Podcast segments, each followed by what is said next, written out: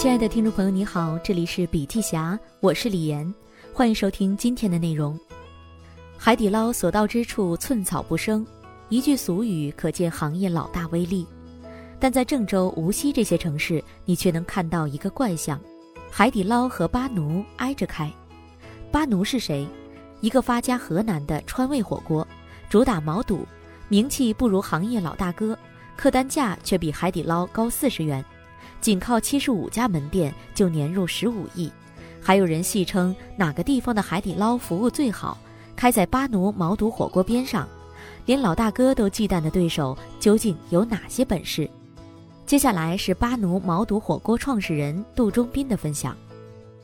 革命思维，创业就是和前面的人对着干。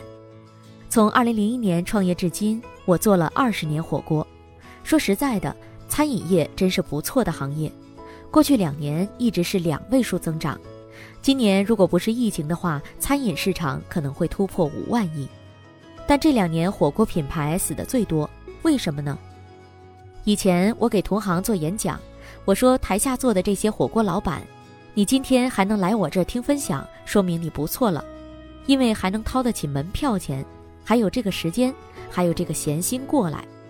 当时我就问了，如果海底捞下沉，你怎么办？做过火锅的都知道，只要没有等位的都不赚钱。海底捞一张桌子翻台四次，才挣了不到百分之九的净利。人家一桌接三次客人不赚钱，请问你能做到三次吗？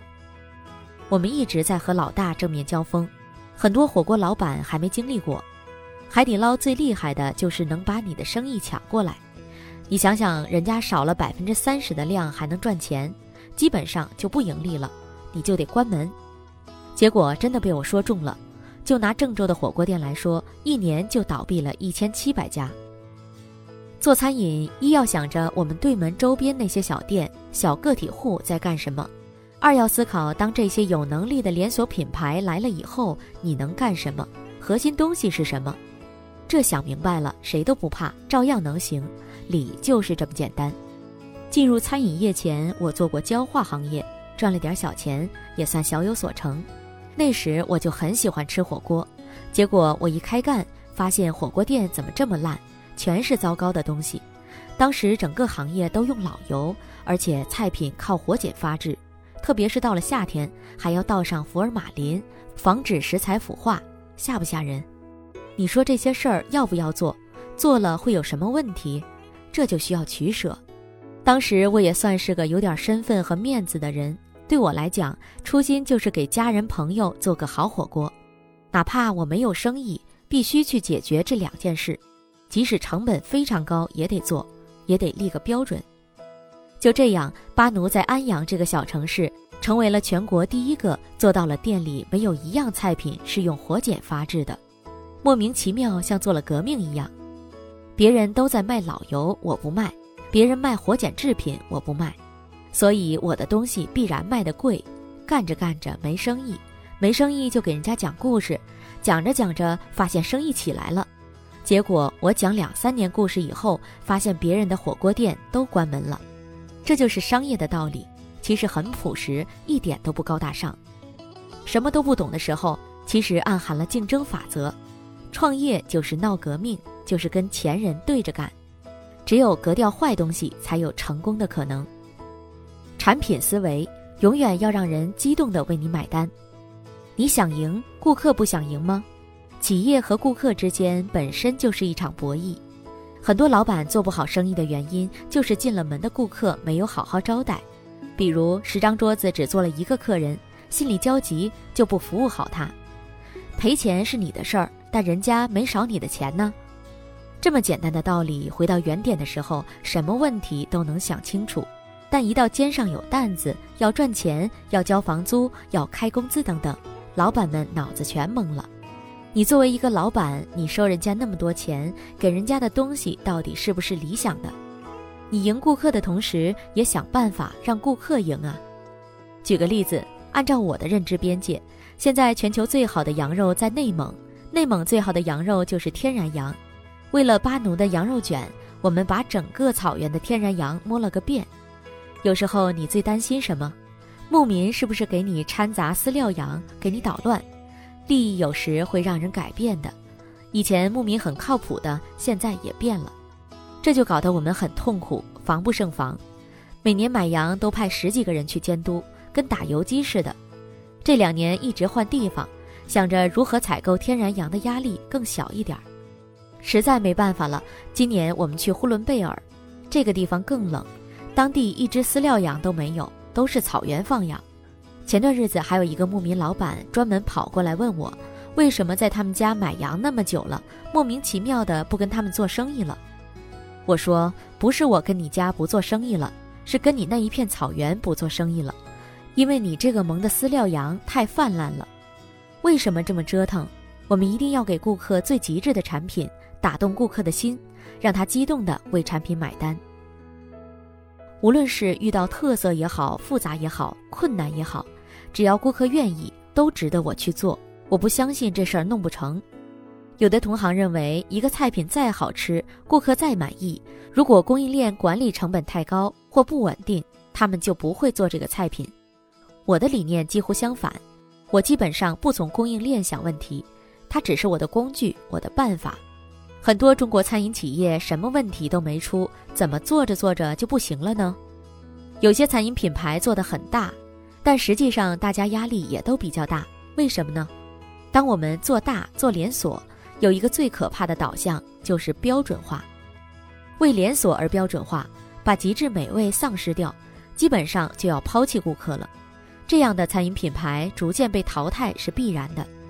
我基本是从顾客的嘴巴想问题，先想顾客需不需要，好的东西他需不需要，只要他需要，就会为好的东西买单，为贵的买单。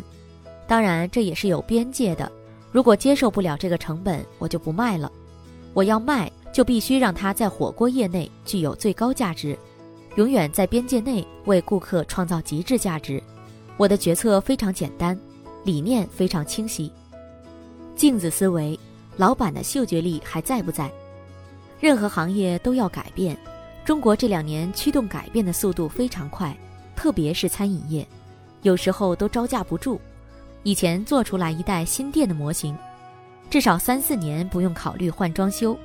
但去年刚刚搞出来的店，刚换的工服，在我眼里，今年死活都不能看了。出去转一圈，发现自己什么都不是，跟不上。做老板的永远要让市场发现你的问题，你企业到底还能不能在这个市场上有竞争力？如果不能，你该如何发生改变？最重要的一点，不能丢失你的嗅觉力。比如巴奴的新西兰毛肚，就是我走市场发现的。路边有一个小店这样喊，我进去一吃，根本嚼不动，觉得不好吃。后来我就重新思考，新西兰的毛肚很有画面感。一了解，只有新西兰毛肚是正规进口，还能溯源，这是多么好的一个故事啊！我说不行，这个事儿必须搞定。拉着西南大学的李教授搞了一年半的时间，投了新设备，才有现在的新西兰毛肚也能脆嫩的感觉。结果也很好。产品一推就卖得很火，为什么要走市场？就是不断的去照镜子，用同行外行来对比，不断的来审视自己到底行不行，不断的找到更好的老师。比如巴奴的井水豆芽也是郑州一个老板做出来的。现在外面有很多的毒豆芽，放添加剂、放药水做，长得又粗又胖也没根儿。这个老板做出来了绿色天然豆芽，养在大缸里。泡井水长的，没有放任何东西，这多好呀！我对豆芽老板说：“你能不能给我装到竹筐盒子里长？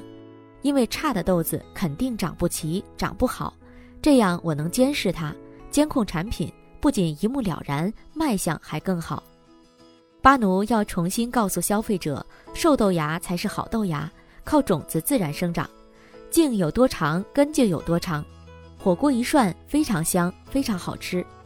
回归到原来，你才能真正吃种子生长出来的原味。这种例子太多了，巴奴的菜都是走街串巷蹦出来的，都是苦心研发出来的，不是待在厨房捣鼓一下午就能成的。当老板的一定要经常问问自己，鼻子还灵不灵？只有多走走市场，才能发现创新的机会点。也许是产品上，也许是服务上，也许是你的环境上，都会有一些灵感出来。位子思维，战略不是抢别人，而是守自己。有人问我，海底捞是第一品牌，现在下沉到三四线城市，也对郑州进行了猛攻，怎么考虑的？我也一直在思考这个问题：什么叫战略？就是先把自己的位子做好，不要抢别人的位子，因为你抢别人的时候，你就会丢了你的位子。为什么别人做自己代加工的啤酒，而我们只卖百威的鲜啤、扎啤？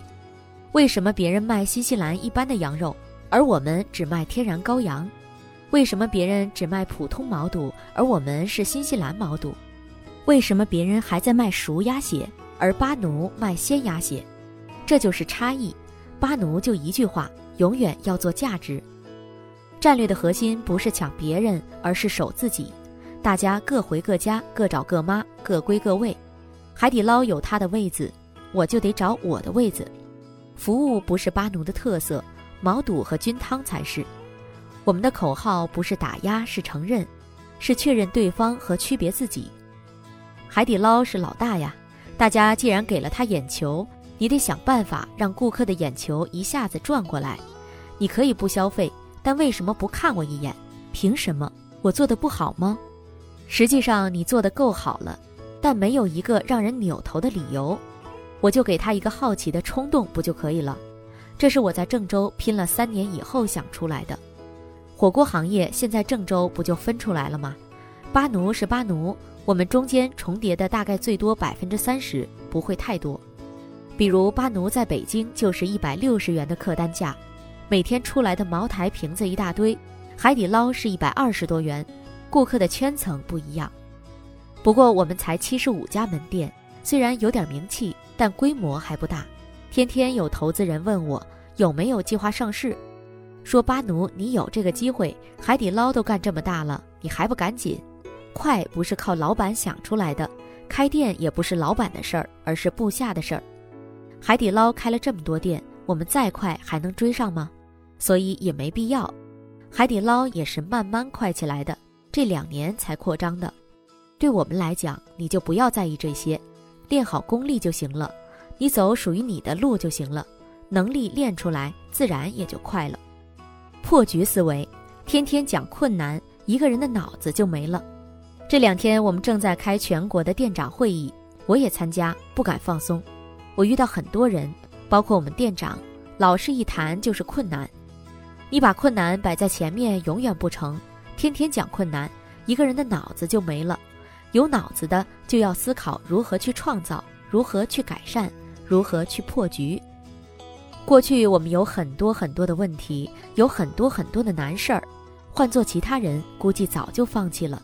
但是巴奴人基本上是用泪水一一突破了。我们公司的人都觉得我脾气怪，期间也有很多人找我哭鼻子闹，你折腾我们干什么？吵我们干什么？我们做的已经够好了，身边都没有做得更好的，有必要这样吗？实际上，你觉得很常规的事儿，为顾客持续创造价值是永无止境的，怎么能停呢？最后我就说，要不你把这事儿办成，要不就别再让我在这个世界上见到你，就这两个结果，基本上都是被我逼成功的。你只要能想清楚，困难总是能解决的，比如我们的鸭肠、腰片。都是没有动过的，连鸭血都是新鲜的，别人很难做到。我们做的这些事儿，就是向行业的不足挑战，看整个产业链上还有什么不足，有什么问题，我们想办法去推动、去改善，向自己的困难挑战。问题都是困难，只要顾客有需求，该怎么做就怎么做。以前我们太沉溺于过去的感情，比如天天陪伴的这几个伙伴，跟了我十年、二十年了。却被你变成了老母鸡下边的小鸡，凭什么跟你二十年的就是最行的？凭什么外面那个人一年都没跟你，你就说他不行呢？你把人拉进来，你俩一 PK，谁胜出谁上。当你把老母鸡的保护砍掉时，小鸡的翅膀就硬起来了。有时候我们做人还是要讲究点旧情的，但你可以在家里跟你的老婆、老公去讲这个，怎么能在企业里讲呢？那不就憨了吗？老板要打开了赛道思维，整个世界都可以拉到你的赛道里来。有什么能力，发挥什么能力，能上能下，行者继续，不行者下来，能左能右。